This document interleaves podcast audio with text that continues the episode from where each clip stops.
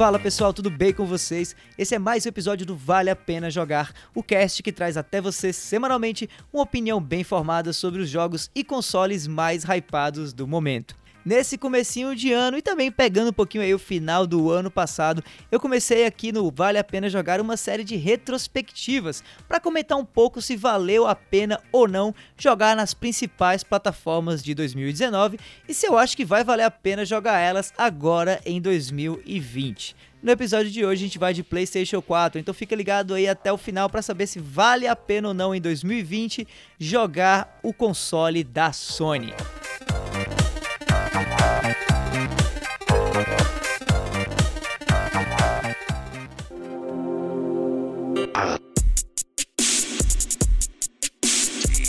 see of no one.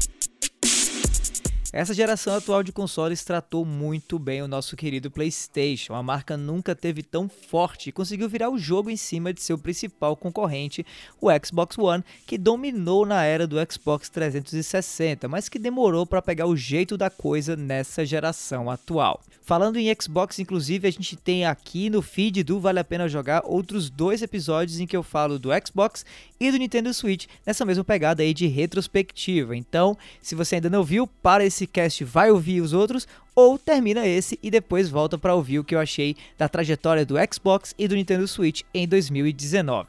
Tá, mas voltando pro episódio aqui que é sobre PlayStation. Seguindo a tradição desde a era do PS1, todo finalzinho de geração traz boas experiências para quem faz parte da família PlayStation. Por exemplo, no finzinho do PS2, antes de lançar o PS3, a gente teve God of War 2. Já no finzinho da vida do PS3, a gente teve o maravilhoso The Last of Us e agora em 2019 o PS4 está começando aí a sua despedida com Death Stranding e Sekiro em 2019, com The Last of Us 2 e Ghost of Tsushima chegando aí no próximo ano, o que me deixa super empolgado de ter um PlayStation 4. A tônica da Sony em 2019 com o PlayStation foi a mesma do ano passado, mais ou menos, né? Foco na qualidade e não na quantidade e ênfase máxima em jogos exclusivos. Em 2018, mesmo com o Xbox One, que estava se recuperando aí do fracasso que foi o seu lançamento lá em 2013, a Sony se conseguiu manter à frente da concorrência com God of War e também com o jogo do Homem-Aranha para PlayStation 4. Já em 2019, houve, na minha opinião, um pequeno tropeço chamado Days Gone. O jogo era para ter sido mais um hit de sucesso exclusivo do PlayStation, mas não agradou a muita gente, apesar de sinceramente não ser um jogo tão ruim assim. Para mim, o maior problema com Days Gone foi o fato de que, em anos anteriores, na mesma janela de lançamento, a gente teve jogos como Horizon Zero Dawn, Bloodborne e o próprio God of War no ano passado. Aí fica complicado competir, né? Como eu mencionei anteriormente, outro exclusivo que veio agora em 2019, mais pro finzinho do ano, foi Death Stranding de Hideo Kojima. Um game claramente polarizador e que honestamente não me agradou, mas que pareceu fazer sucesso, apesar de que até o momento a gente não tem aí uma noção clara de quantas unidades esse game vendeu.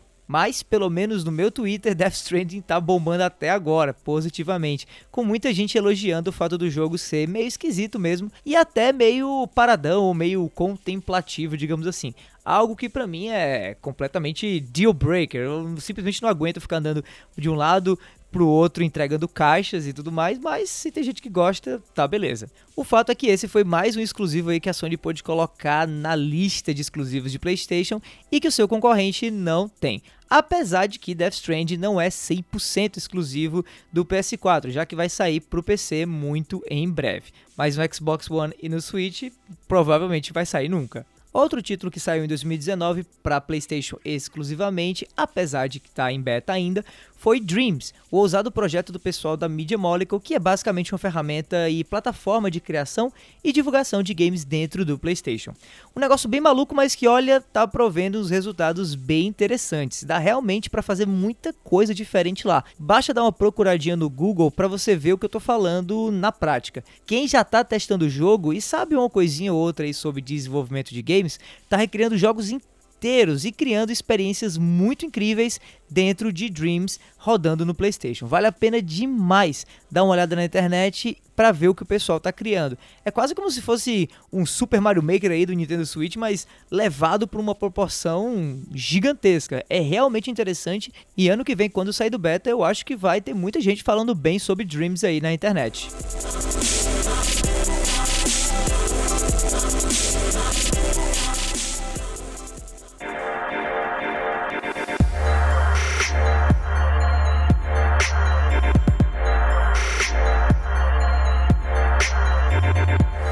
Apesar de ser sim muito forte em jogos exclusivos, não dá para comparar a quantidade aí de bons games feitos por first parties da Sony com o que, por exemplo, a Nintendo fez em 2019.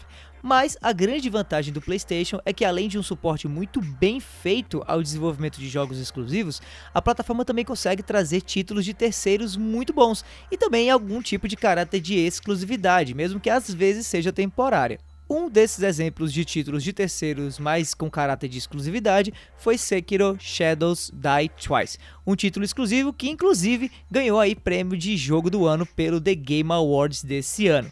Mas também teve Kingdom Hearts 3, Apex Legends, Star Wars Jedi Fallen Order, Monster Hunter World com atualização Iceborne e Borderlands 3. Nenhum desses exclusivo de fato, mas todos bons jogos de terceiros lançados nesse ano para o PlayStation 4. Daí um exclusivo de terceiros, agora sim, voltando para o lance da exclusividade, que pouca gente lembra quando pensa em PlayStation 4, mas que em 2019 deu bons frutos para a Sony, foi Final Fantasy XIV, que nesse ano lançou mais uma expansão. E olha, parece que foi talvez a melhor expansão com Shadowbringers. E assim continua aí expandindo na plataforma, apesar de que, ao que tudo indica, logo logo vai ter gente no Xbox podendo também jogar esse RPG que até há pouco tempo atrás era exclusivo de PS4 e PC.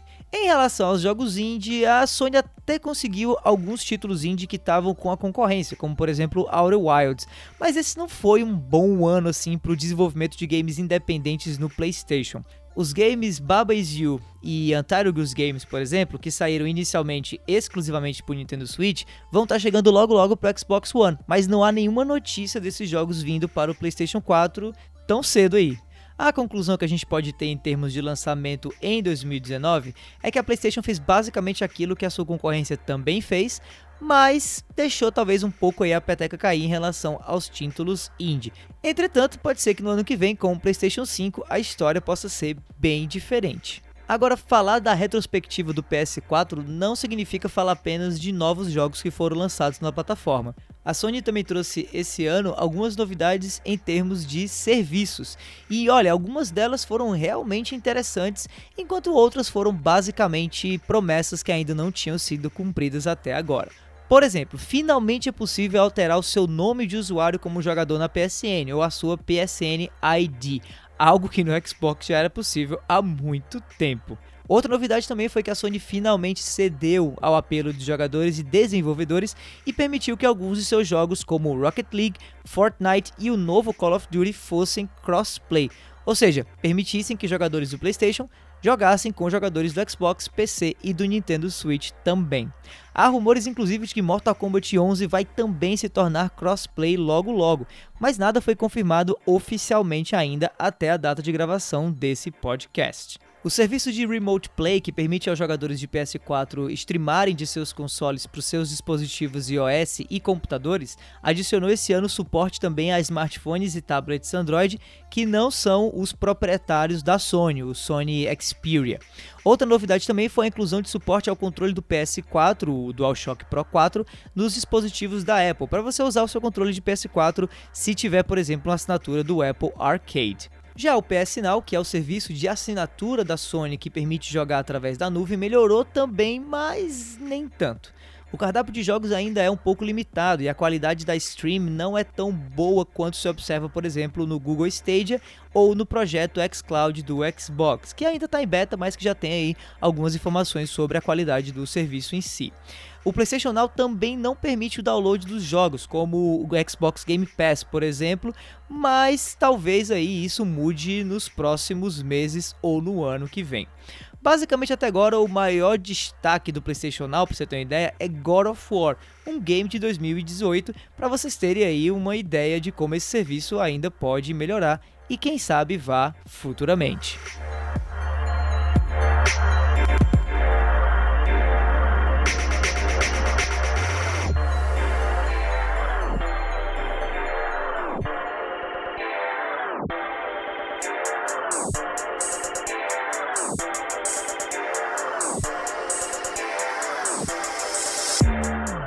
Olha, talvez o serviço que continue sendo o maior carro-chefe do PlayStation 4 seja a própria PlayStation Plus, que é um plano de assinatura basicamente aí que te permite jogar online no console.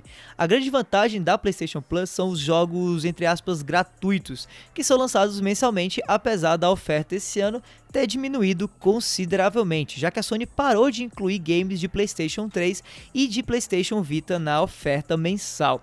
Então, antigamente todo mês saíam basicamente 6 games gratuitos via PlayStation Plus e hoje a gente tem essa quantidade de jogos reduzida basicamente a dois ou três títulos mês a mês. Outra novidade que talvez não tenha sido muito positiva aí de certo modo, mas que chamava a atenção de muitos jogadores antigamente, eram os períodos de exclusividade de conteúdos que alguns games mantinham com a PlayStation. Antes de irem para outras plataformas, Destiny 2 e Call of Duty, por exemplo, mantinham contratos de exclusividade de lançamento de novas DLCs no console da Sony primeiro, para depois serem lançados no Xbox e no PC. O único grande jogo em 2019 que manteve essa tradição de certo modo foi o Red Dead Online, que diferente do modo online de GTA V, né, não foi aí essas coisas todas essa geração não. A real é que eu acho que a Sony meio que tirou o pé do acelerador, sabe? Especialmente nos esforços promocionais aí para alavancar as vendas do PS4 esse ano. Talvez a maior prova disso seja a exclusão da empresa em 2019 da maior feira de games do mundo, que é a E3.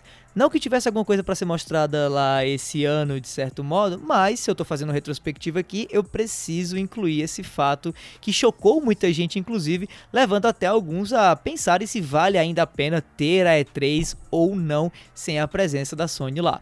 Quem sabe com o PlayStation 5 a Sony volte ao evento ano que vem, mas isso ainda é algo muito incerto para cravar como algo que realmente vai acontecer.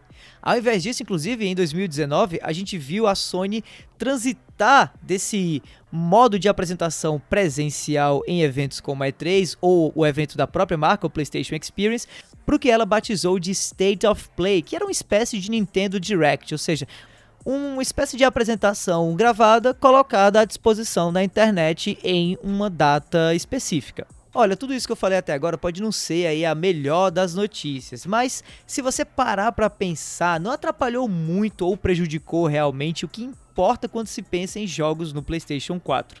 Talvez o que a Sony tenha realmente feito esse ano tenha sido apenas tirar o pé do acelerador, já que o PS4 praticamente venceu a corrida nessa geração em comparação com seus concorrentes. Daí possa ser estratégico realmente começar a focar os seus investimentos ou a sua própria atenção enquanto marca no que vai vir lá na frente, né? Ou no futuro da marca PlayStation com o PlayStation 4 ou com o próprio PlayStation 5. Antes de terminar essa retrospectiva, eu preciso mencionar também algo sobre o PlayStation VR, né? A verdade é que apesar de ser uma tecnologia que eu acho incrível, eu também sei que muita pouca gente aí se importa realmente com ela, ou sequer tem um PlayStation VR em casa, já que não é uma tecnologia nem um pouco barata. Então eu vou falar bem rápido aqui para somente não deixar passar o que aconteceu no mundo da realidade virtual no PlayStation esse ano. Daí, como eu já falei, VR talvez não seja aí a tecnologia que todo mundo tenha aceitado ainda como o futuro dos videogames. Mas, por conta disso, talvez tenha sido um ótimo ano para quem tem o PlayStation VR o fato de que a Sony continuou oferecendo suporte a essa plataforma e, de certo modo, continuou mantendo um fluxo constante de novos títulos para ela também. Só pra você ter ideia, no início do ano no PlayStation VR teve aí um dos lançamentos mais divulgados ou mais falados sobre na plataforma, que foi o do Blood and Truth. Foi uma espécie de simulador de tiroteio, de filme de perseguição, de filme de assalto, sabe? Que particularmente eu não cheguei a achar muito legal não, mas que muita gente que curte o PSVR achou legal. No Man's Sky também lançou uma atualização no seu jogo com um modo VR, que meio que chamou muita atenção pela qualidade da coisa e tudo mais. Falconate, que é um game que você controla um falcão super carismático, também chamou atenção nesse ano, assim como Wolfenstein Cyber Pilot, que foi um spin-off do mundo de Wolfenstein que você controla um daqueles cachorrões de metal gigantes assim, que são dos vilões do jogo. Além de tudo isso que eu tô falando, talvez em 2019 a gente tenha tido o maior ápice da plataforma do PlayStation VR com o lançamento finalmente aí de Beat Saber, que inclusive é fantástico. Olha, se você não tem o PSVR ou nunca jogou e vai começar a jogar ou tá pensando em experimentar, vai direto com Beat Saber, porque não tem hoje, na minha opinião, melhor experiência para se jogar com essa plataforma de realidade virtual da PlayStation. E eu, inclusive, me arrisco a dizer que talvez esse seja o melhor jogo musical dessa geração inteira. Saudades aí do Rock Band e do Guitar Hero, que realmente nessa era de PS4 e Xbox One X não deu.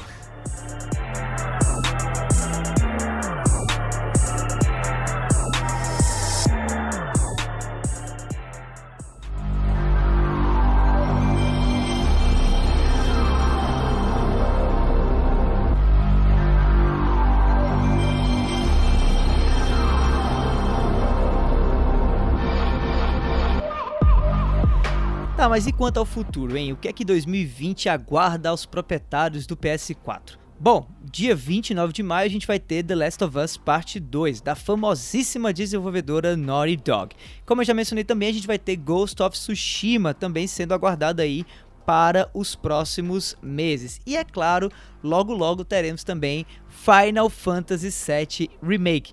Ambos os títulos Ghost of Tsushima e o novo Final Fantasy exclusivos para PS4 agora em 2020. Tem também a continuação de Nioh, um Souls-like numa pegada meio samurai do pessoal da Team Ninja. E para quem tem PSVR, algumas opções também vão surgir aí no próximo ano, como por exemplo do simulador do Homem de Ferro, o Iron Man VR, que chamou muita atenção na E3 e também na Brasil Game Show desse ano, já que tinha lá um stand com a demo desse game. E é claro, saindo um pouco dessa pegada de games exclusivos, a gente vai ter Cyberpunk 2077, além de Doom Eternal e um monte de outros títulos de terceiros aí que ainda vão sair antes do PlayStation 5 ser lançado, que por sinal vai acontecer também em 2020 se você ainda não sabe, porém mais pro finzinho do ano e não se sabe ainda se o console vai vir aqui pro Brasil oficialmente ou não. Mas olha, se você já está no ecossistema do PlayStation, eu recomendo você ficar porque a coisa tende a melhorar ainda mais do que já foi legal 2019.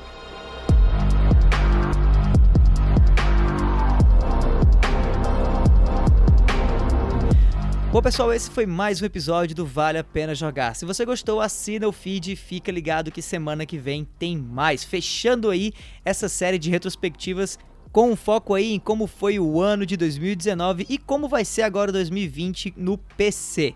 Aproveita também para me seguir nas redes sociais no arroba davidobacon e mandar aquele salve com as tuas opiniões sobre o que você achou desse episódio. Mas é isso, meu nome é Davi, eu vou ficando por aqui e a gente se vê por aí, galera. Tchau, tchau.